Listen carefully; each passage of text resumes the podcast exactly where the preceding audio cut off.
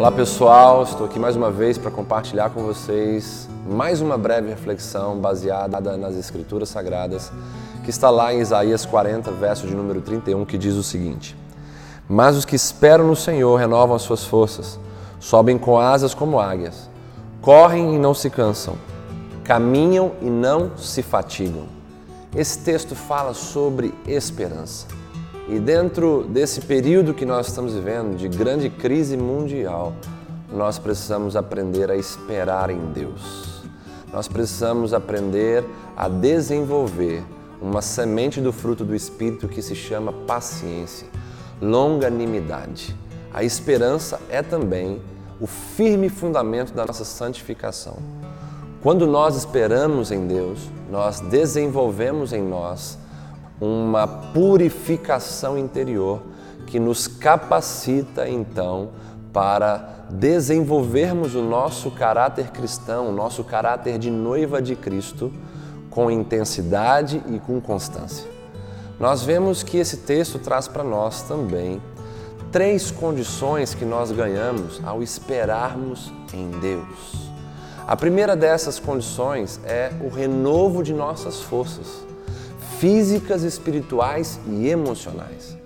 Quando nós esperamos em Deus, nós temos as nossas forças renovadas. Em dias de cansaço emocional e espiritual, como vivemos hoje, é extremamente necessário experimentarmos desse renovo que vem do alto. Então, espere em Deus, espere as respostas de Deus, Espere pelas direções de Deus, espere pelos conselhos de Deus, espere para que os sinais de Deus sejam evidentes na sua vida. Aguarde do Senhor a resposta, não se precipite com aquilo que os homens têm colocado para você. Espere no Senhor e tenha o seu tempo economizado, a sua saúde economizada, poupada e assim você terá mais força física, emocional e espiritual.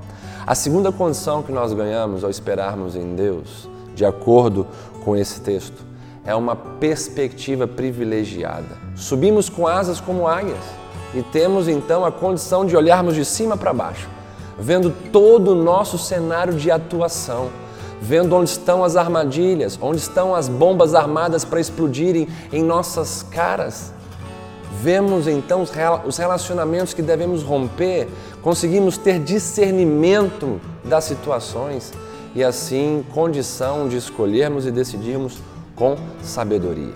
E a terceira e última condição ao esperarmos em Deus, condição essa que nós ganhamos, é a resistência inabalável. O texto vai dizer que nós correremos e não nos cansaremos, caminharemos e não nos fatigaremos.